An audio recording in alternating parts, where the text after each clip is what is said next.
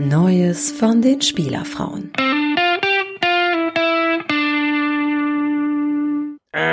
Oder Männern. Genau, falsch. Ja. Wir haben leider keinen Jingle, wo jemand sagt Neues von den Spielermännern. Kommt ja auch nicht so häufig vor. Aber jetzt tatsächlich mal doch. Denn Lukas Dotzler ist äh, nach Frankreich gewechselt. Und viele von euch werden jetzt denken, wer, warum, wohin, hä? Was wollt ihr eigentlich von uns? Doch hä? nicht etwa der Lukas vom SV Pullach. Doch. Doch.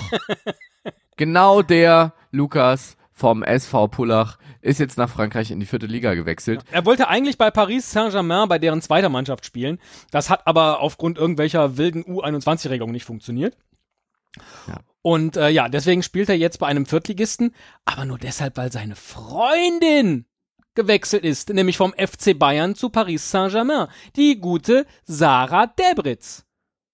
Und das finde ich, finde ich doch mal schön, dass wir äh, auf diesen Artikel bei merkur.de gestoßen sind, weil sowas kriegt man ja nicht ganz so häufig mit. Also das, das, das weiß ich nicht. Wenn Mats Hummels aus München wieder nach Dortmund wechselt, dann äh, kannst du eigentlich äh, jede Boulevardzeitung äh, Deutschlands aufmachen und äh, wirst mit der Frage konfrontiert, was macht Dirndl-Verkäuferin und Influencerin ähm, äh, Frau Hummels jetzt eigentlich? Wechselt sie mit nach Dortmund? Macht sie da, macht sie da jetzt Instagram Stories oder, oder bleibt sie in München? Ist es eine Fernbeziehung? Beziehung? Also Dinge, die man sich natürlich überhaupt nicht gefragt hat vorher.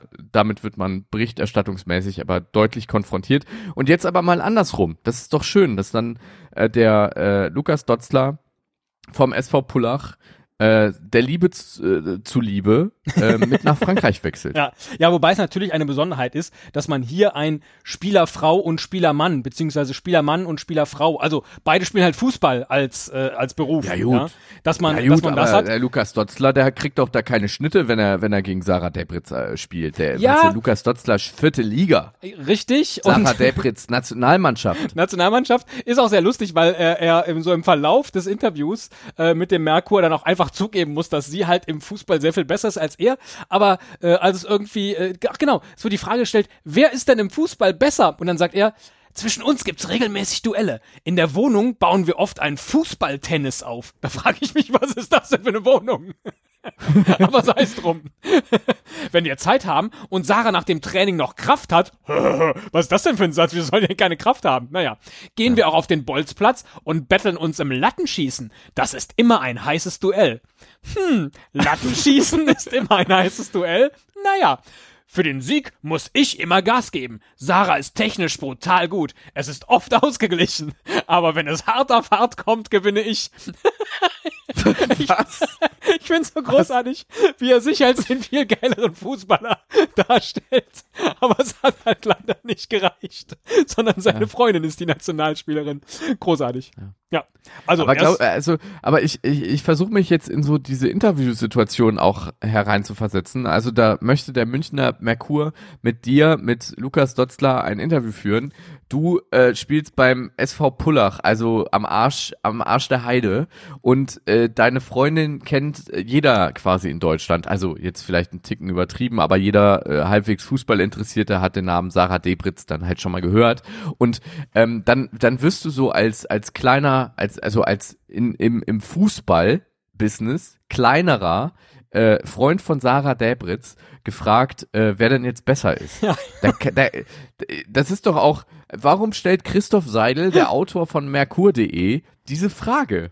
ist, äh, ja, in der Tat. Und, aber dass er dem Ganzen auch noch auf den Leim geht und dann sagt, ja, eigentlich bin ich der Geilere von uns beiden. Also Fußball, Tennis, ne, kann ich. Latten schießen, wenn's hart auf hart kommt, bin ich einfach der Bessere von uns beiden. Komm ich nicht drüber weg.